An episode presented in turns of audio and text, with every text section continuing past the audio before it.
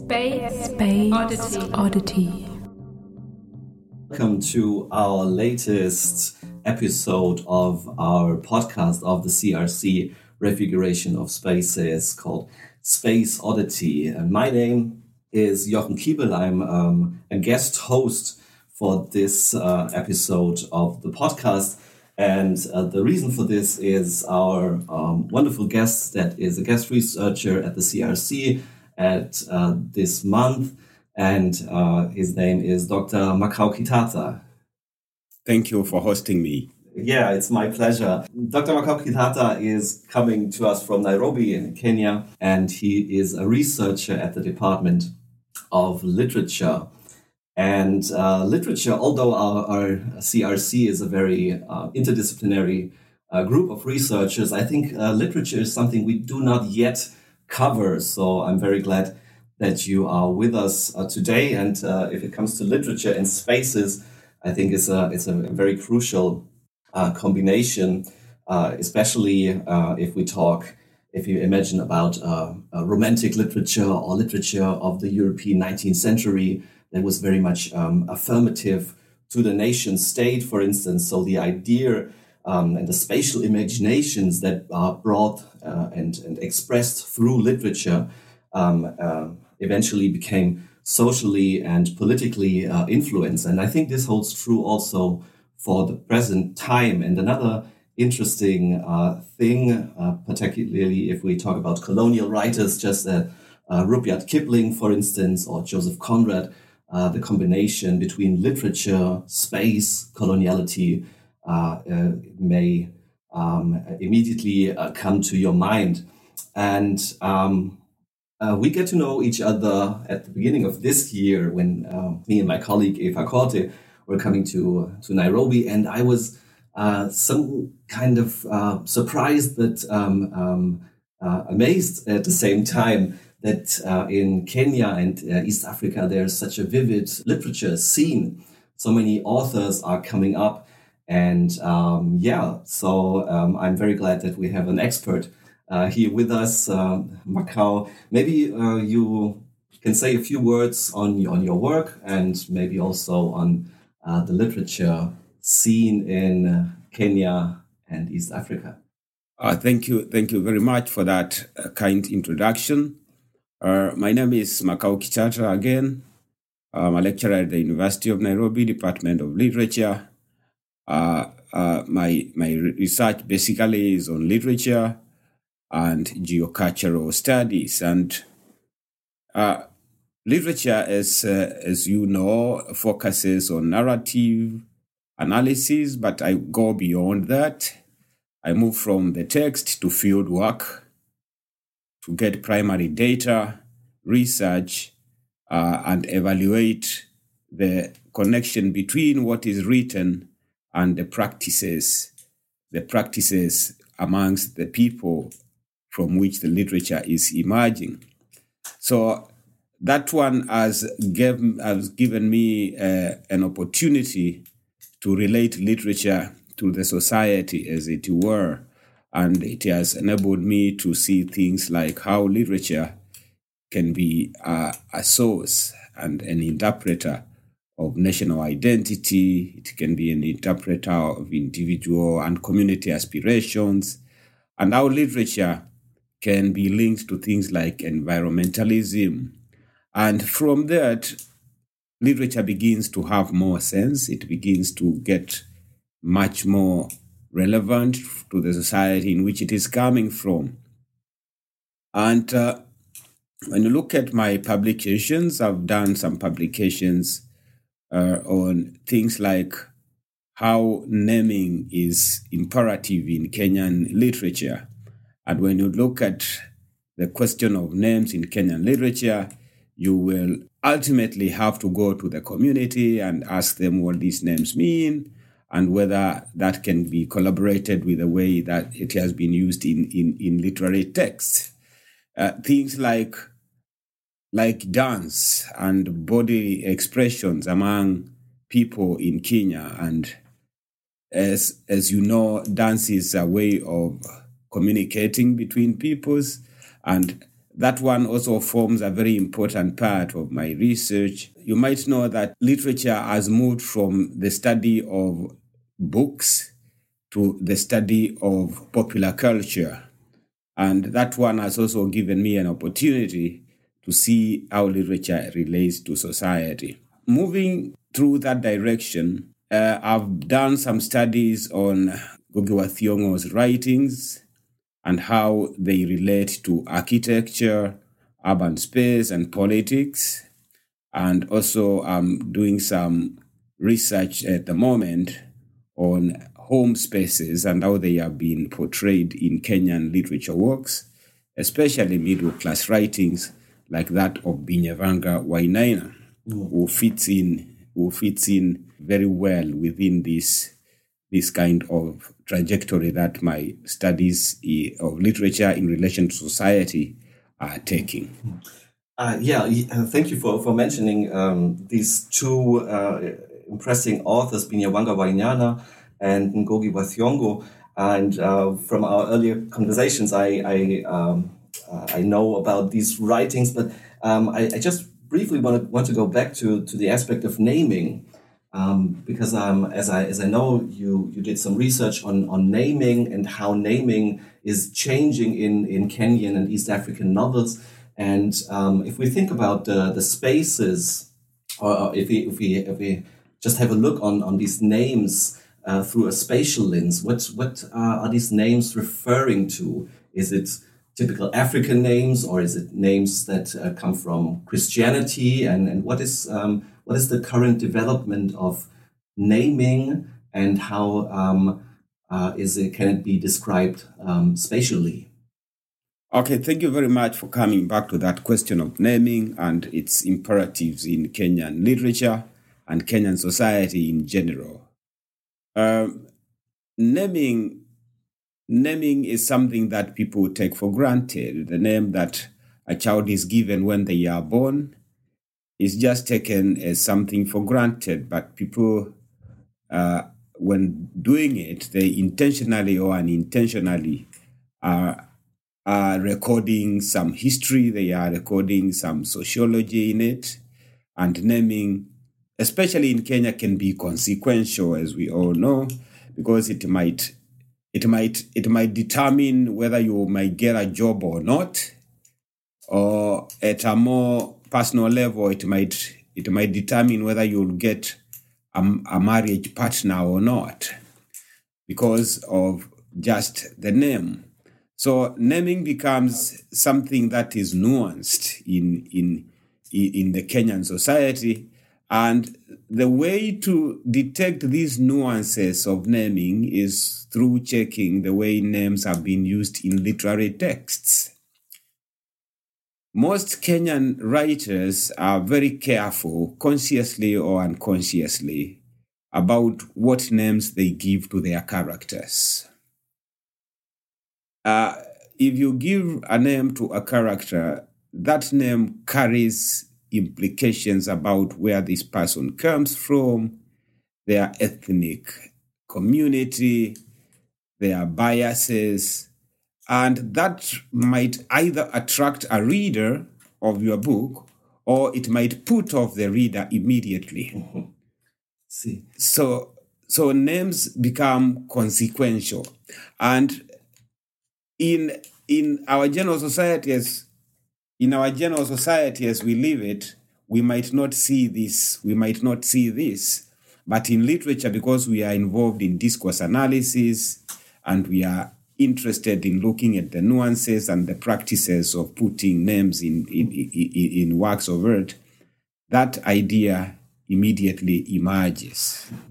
And um, you said that Kenyans and uh, everybody who's, who's familiar uh, with the culture could name where a certain name uh, is coming from. So a name refers to a place, to an ethnic community, and is consequential, as you said. But maybe maybe you can you can give an answer how uh, authors were dealing with this.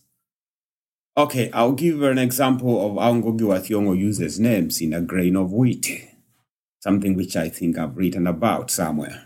When Ngugi wa Thiong'o is writing A Grain of Wheat, he uses proper names of people and places to indicate where the action was taking place.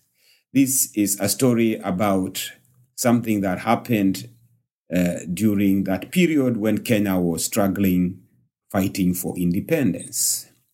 And by putting proper names of certain characters who come from central Kenya and mentioning the particular places in which action was taking place in central Kenya, those names index that place. Those names give more representational credibility to historical facts. Now, in the same book, the writer is also talking about other characters outside outside central Kenya who also participated in the struggle. For example, in one in, in one part of, of, of, of the book, Ngugi says there was also another actor who came from the lakeside and he was also important in the struggle for independence. Mm. That actor is not mentioned, uh, but people who know Kenya history, they know that Ngugi wanted to say Jaramogi Oginga Odinga. That one is not mentioned. So there are there is some nuanced level of inclusion and exclusion of people and characters in the struggle for independence, which is achieved through naming in literary works. And so, so one, one, one may think that naming or not naming uh, is, is, is inconsequential, but it actually, it actually has consequences. Because after reading A Grain of Wheat, one may think that it is only people in central Kenya who participated in the struggle for independence in Kenya. The only places that were affected by the struggle for independence are just in central Kenya. And so that narrative has been created through literature. So literature sometimes has that power by simply using names or excluding names to create a certain narrative which the reader might take as truth, even though we know that fiction is fiction. But then we know that also literature draws from what is happening in society. And when a narrative is repeated over and over and over for a very long time, especially in literature, people tend to take it as truth. And it is not easy to sway people from that kind of perspective once they have received it from literature. Mm-hmm. Yeah. So, so what he did is emphasizing the role of central Kenyans, namely the uh, Kikuyu, and readers would immediately understand that he's talking about Kikuyu through the names, whereas he at the same time is silencing the role of other groups from the from the lake region, which is in, in West Kenya, by not naming them or by not mentioning um, these characters. Oh yeah, that that that that could be that could be one of the effects. But then uh, there are other writers who have written books about Kenya and the struggles that Kenyans go through. Like Ken Walibora wrote a good book called Kufa Kuzikana about the ethnic clashes in Kenya that took place after the 2007 elections. And in this book, he doesn't use proper names of Kenyans he used he uses metaphorical names. Mm-hmm. Yeah, not proper names. And you can see the writer is struggling, is struggling to sidestep ethnic politics. Interesting. Yeah, because uh, because the writer doesn't want to index a certain name of a particular community as the character who is fighting against this other character from another community through name. So in order to sidestep ethnic politics, he uses those metaphorical names. And at the end of the day, you wonder what does that do to history? Mm-hmm. What does that do to history? Uh, that kind of creating an alternative narrative on top of the real narrative. Uh, so at the end, uh, when you look at the way authors in Kenya use names in a bid to sidestep ethnic politics, that activity might serve them for purposes of getting readers, but it also works against them in the long run because of historical inaccuracies. I see. I see. And maybe maybe we could also argue that by trying to avoid these um, names or give um, give their character the, the characters uh, neutral names um, by by consciously silencing these aspects of, of ethnicity of, of um, community and various other um, uh, spaces um, it is made relevant on another level because because readers would immediately know okay this is this is just fake names or um, names that uh, do not have uh, to do something to do with our reality Yes, at, at one level, the writer might get readers. The book might even be accepted for for the Kenyan curriculum because uh, that is one of the policies of the government to minimize ethnic consciousness. The, the, the author might profit from that. But at another level, at another level, the, the, the, the text the text has used a real a real context but failed to historicize it. And it has like evicted the real characters of that context and replace the real characters with very, very fictional characters who might not carry the weight of history as, as literature is supposed to do. And uh, one wonders why this is, this is an obsession amongst uh, Kenyan writers in particular. But then when you look when you look back at the political realities of the country, you find that sometimes it is inevitable. Probably it is not happening in other countries, but that is a Kenyan trait, a Kenyan, a Kenyan thing about names and their use in literature. People agonize about what name to give a character, uh, and and this is telling.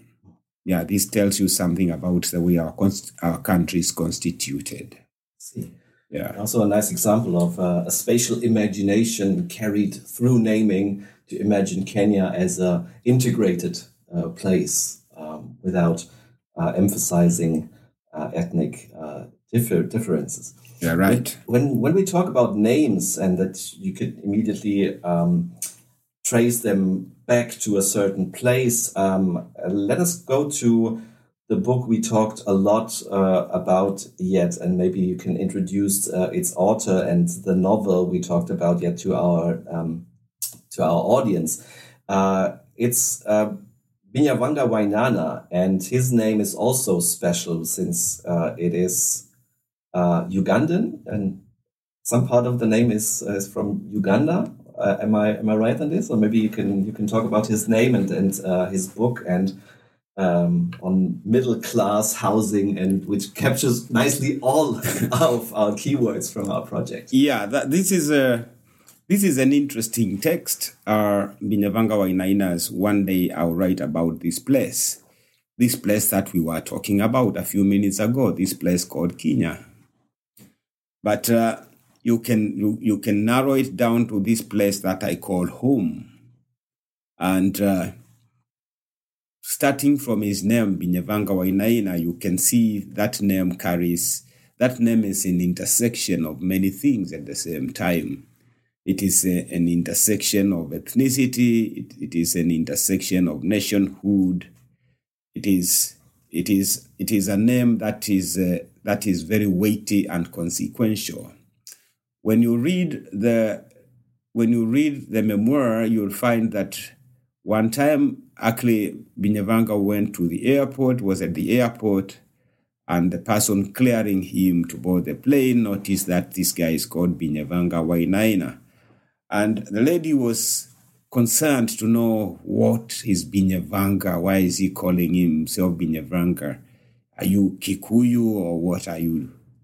And there was some uncomfortable uh, exchange between the writer and the person who was trying to probe to know what this name was.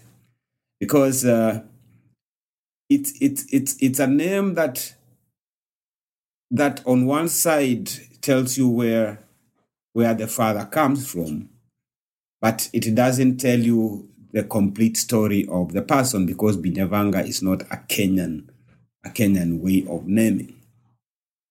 And so the the, the, the text the, the, the text one day I'll write about these people brings out these issues very well. Uh, we know the traditional Kenyan home and way of naming can help people locate you.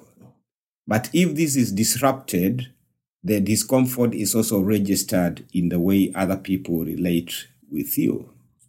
So the book itself is a source of such knowledge because it uh, provides us with dimensions that show us the connections leading the home and the Kenyan society as a gendered construct. It also brings in ethnic ideas and practices like naming. And it also tells us about how the Kenyan identity is constructed. So the, the, the, the, the, the book itself shows you who Kenya and the home of the memoirist is a site for belonging. You, you, you see what it means to, to belong to a man-led biological entity, how to, to, to belong to an ethnic entity, how to belong to a certain geographical identifiable location in Kenya, how the home is arranged based on on on what resonates as traditional and naturalized notions of who a person is, who an ethnic, a member of an ethnic community is, who a member of a certain nation is. So these these kind of identities that the book the book highlights have a way of forming hierarchies within the Kenyan society. And hierarchies are, are, are even more important. But you find that the, the, the, text itself is also a site for challenging these hierarchies. Yeah. Yeah, I think this is this is um, uh, very interesting and another nice uh, example on how literature is not only describing places even if the novel is called One Day I Write About This Place, uh, and um, this place as a metaphor for Kenya. Um, but at the same time, he kind of transforms or provides another narrative, another way of imagining uh, Kenya, maybe. And uh, the interesting thing with uh, Binyavanga Wainaina is uh, that his personal identity covers lots of different layers. Uh, he, his mother is uh, a foreigner.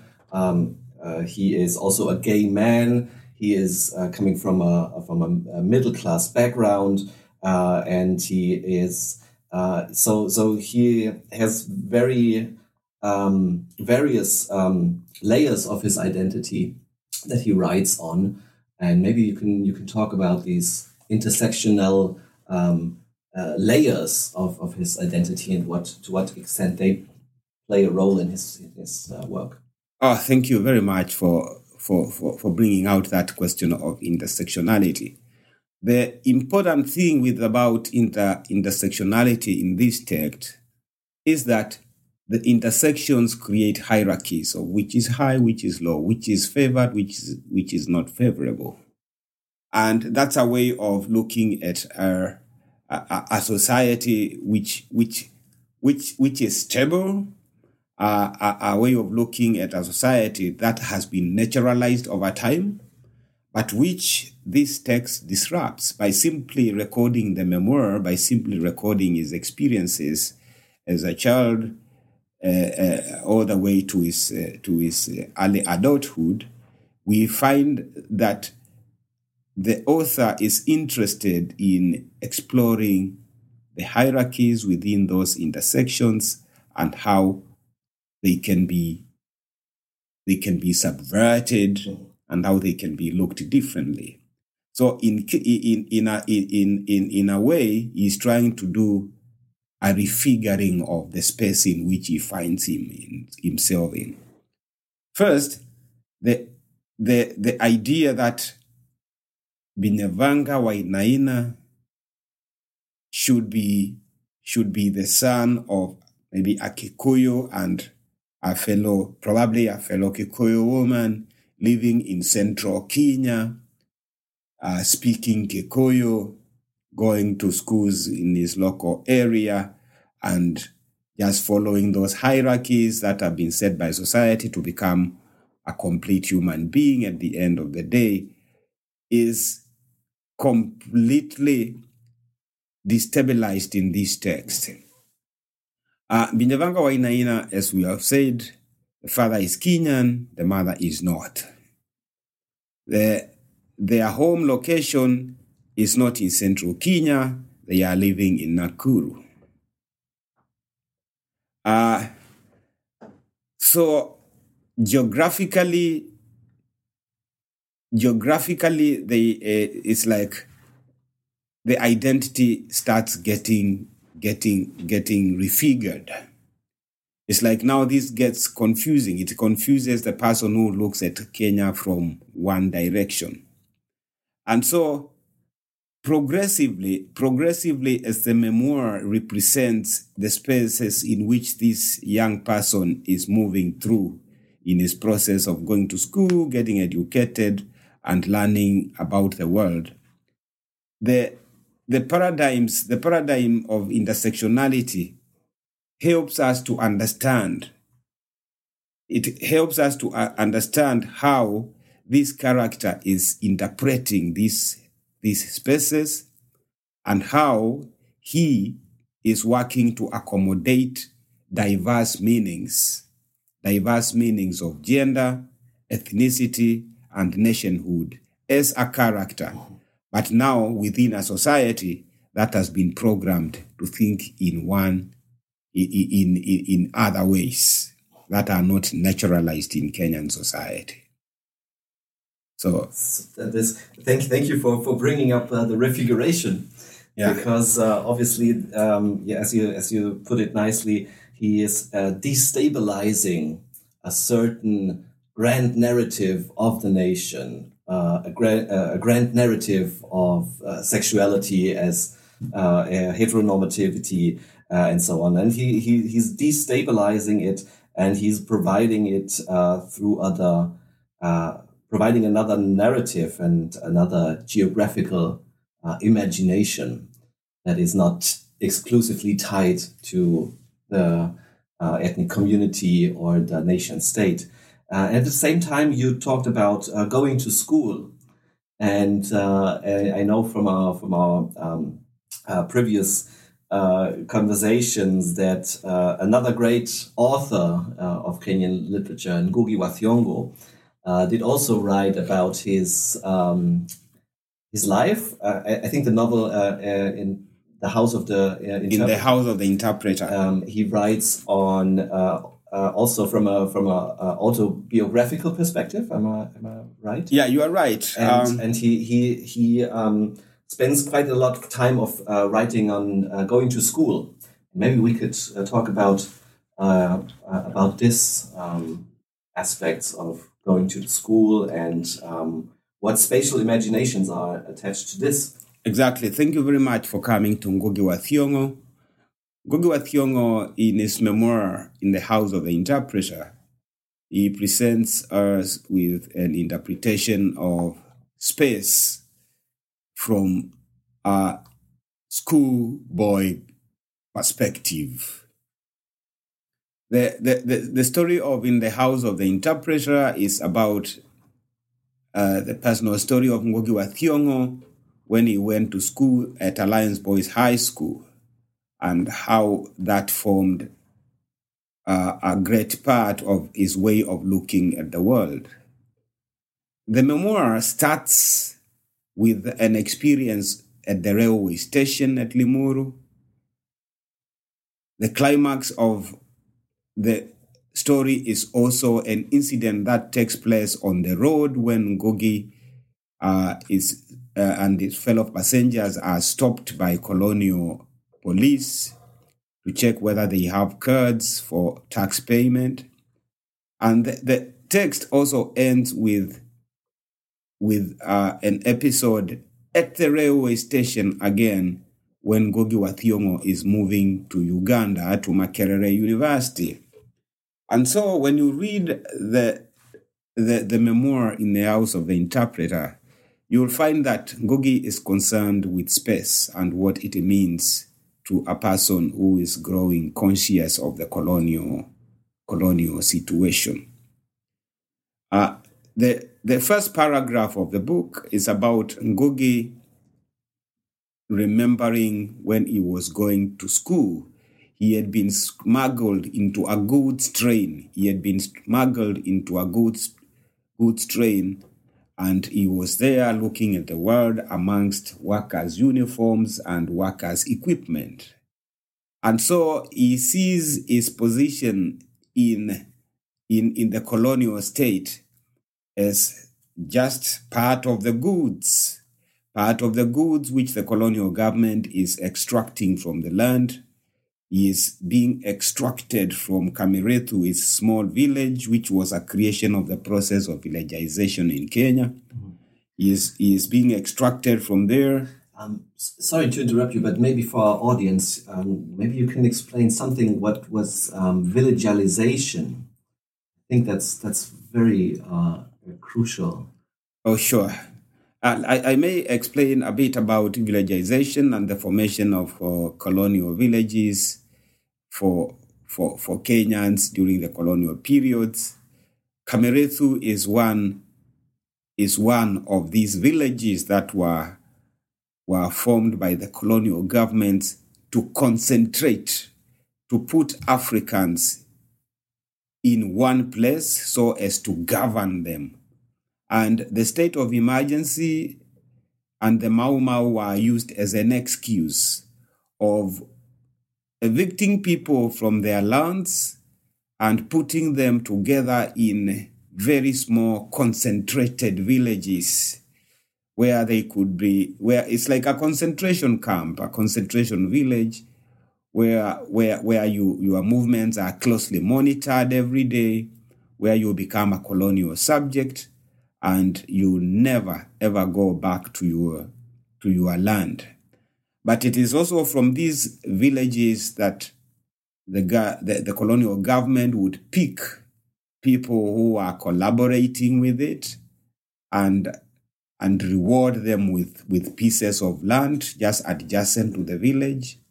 And so it was it, it was a system of, of, of, of silencing the people but also people uh, showing the people what it would mean if you collaborated with the colonizer at the same time.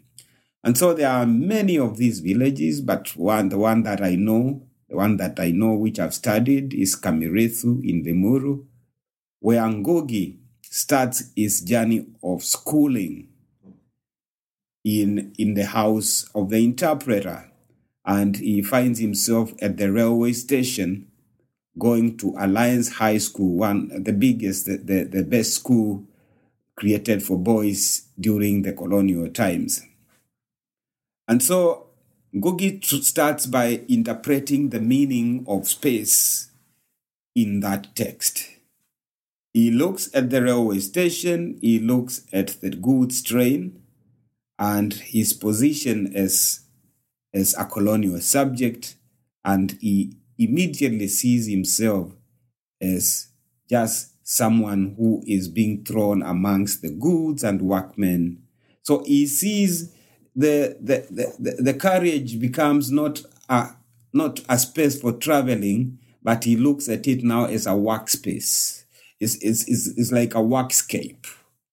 He sees himself as a, as, as, as a subject in a workscape, uh, not just a traveler to, to, to, to school. So later, when Ngugi has finished school and uh, is working in Kiambu, he is traveling in a bus from Nairobi to Limuru when they are stopped. They are stopped by the colonial, the colonial police and they are being searched to see who is paying taxes and who is not paying taxes. Ngugi, because he is just a schoolboy who is about to go to Alliance, of course, becomes a victim because they say uh, the policeman says this boy is uh, resisting arrest, which is false, of course. they put him to, to jail. He, he goes through an ordeal over the weekend and is released the following week. And uh, the next significant part of the memoir is when Ngugi wa Thiong'o is in a second class train carriage going to Uganda. That is how the memoir ends. So we can see the the beginning, the climax, and the uh, and the conclusion of this memoir as events taking place on colonial roads and colonial spaces, and Ngugi's Ngugi's uh, you know Ngugi's Ngugi's ability to interpret his colonial experience through looking at the spaces he is in. Yeah. And um, yeah, I think it, it it's it quite um, um, remarkably shows how um, how closely linked and interwoven his own life story is with a colonial uh, spatial structure. Um, but um, as I also know from, from our previous conversations, Ngugi wa Thiong'o um, was very active um, in central Kenya, and um, so if we if we see these um, in this post-colonial literature, uh, how the colonial spatial structure is described. At the same time, the, these post-colonial uh, writers like Ngugi wa Thiong'o especially were also very active. Uh, and I know that um, there was a theater in in central Kenya and I just recently saw, and I knew from, from our, our conversations, that one of his plays uh, is uh, was now very just a one year ago or just a very very recently uh, was again shown at uh, the National Theatre uh, of Kenya in Nairobi, and so uh, I think in terms of the refiguration. Um, uh, this could be also very interesting to see how these colonial spatial structures still shape the colonial uh, the, the Kenyan society. But on the other hand, of course, there's a post-colonial um, uh, intent to to destabilize, to subvert, to transform these uh, things. And I know that also you are very active in uh, reconstituting or reconstructing this very famous uh, theater where Ngugi wa Thiong'o uh, was also very active in central Kenya. Maybe um, you can you can tell us something about this. Yeah, thank you for for going back to to Ngugi wa Thiong'o and theater. Ngugi wa Thiong'o started uh, together with the Kamerethu communities. They started the Kamerethu, Kamerethu Theater in the late 70s. And uh, when you go to the place where where that theater was, you'll find there is a polytechnic because the, the theater was destroyed by the government because they, the government thought it was a threat. That is the Kenyatta government thought that it was a threat to to to to to to, to the policies of the government at the time. So they they, they, they knocked it down and uh, Ngugi ran away to exile. And uh, the space that was previously used for the theater was used now to, to build a polytechnic. There's a polytechnic there. And uh, it's like there has there hasn't been theater activity ever since, but but the people who participated in the in the play are still around, and that spirit of Ngugi wa Thiong'o and the Kamerethu Theatre is still alive. And people are now performing the plays at the National Theatre. There are also some groups uh, which are performing the same play to the community. I know of one. I talked to some of them recently. Uh, the connection between space and literature can actually be tied closely to the development of this open air theater that Ngugi created uh, in Kamerethu. In my research, I went back to Alliance High School where Ngugi went to school, and I looked at the theater spaces uh, that that have been preserved since the colonial times. And I could see the structure of the theater where boys used to watch their plays. And it somehow resembles the open air theater that Ngugi Ngugi, Ngugi built in, in Kamirethu.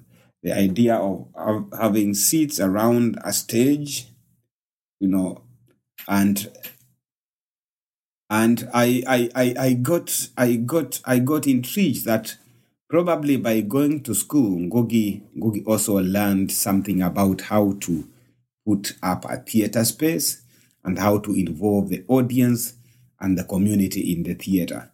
And so this this kind of linkages between what Ngugi learned in school and what Ngugi did in the community becomes an important link in the way space has been redefined and the way space is viewed in Kenya ever since the colonial encounter between between the British and the Kenyans in, in, the in the in the early part of the 20th century. So that theater space that Ngugi created, which was demolished, and the idea that it is coming back to the people, that people are now reenacting those plays, tells you that there is there is something there, there, there is something cyclic about the way the way people people identify with space, uh, regardless of how how hard the authorities push them away from that kind of identification.